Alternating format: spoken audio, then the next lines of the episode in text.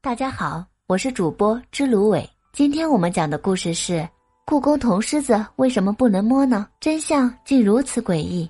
现在的北京故宫中有很多被传闹鬼的地方，都已经封锁了的。但最近又有新的流言传出，据说故宫门口的铜狮子绝对不能摸，那是古代帝王的神物，是故宫的禁忌之一。下面我们就来说说铜狮子背后隐藏的古故事。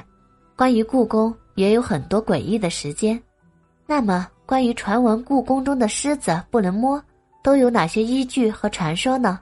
已经开放的故宫武英殿东侧有一片未开放区，里面有座断虹桥，藏而不露的桥却比开放了十年的宫殿名气还大，因为桥柱上雕有神态各异的石狮子。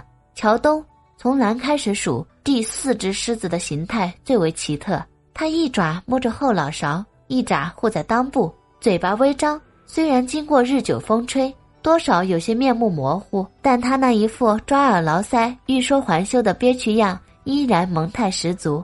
不少网友转载这幅照片时，都会配上一段无从考证的野史：道光长子奕纬曾被寄予厚望，不过他却不爱读书，偏爱顶撞师傅。一次，师傅实在受不了了，规劝他。你不好好读书，将来怎么做皇帝啊？一伟一听，当场怒道：“我要是做了皇帝，第一个就先杀了你！”师傅被噎得说不出话，赶紧掉头去找道光皇帝请罪。道光勃然大怒，命人把一伟找来。结果儿子还没跪下，道光上去就是一脚，没想到正巧踹到了一伟的裆部，直接把他踹死了。后来有一天，道光从断虹桥路过，突然发现第四个石狮子。一爪护在双腿之间，表情痛苦，这让他联想起自己的儿子，下令用红布把那个狮子盖住。后来工人纷纷传言，以为其实是石狮子转世，因为这石桥是元代就留下的。故宫里为何有如此生动有趣的石狮子呢？众所周知，狮子算是舶来品，虽然《前汉书》中就有记载，自张骞通西域后，狮子作为贡品运至长安。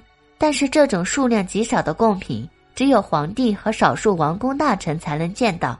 作为社会底层的工匠们，只能通过道听途说，加上主观想象，再结合猫、虎等动物的特征来创作石狮子，形象上难免不那么写实。